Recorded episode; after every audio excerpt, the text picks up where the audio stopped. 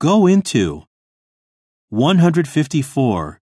Where do you see yourself in the future? I want to go into nursing after college.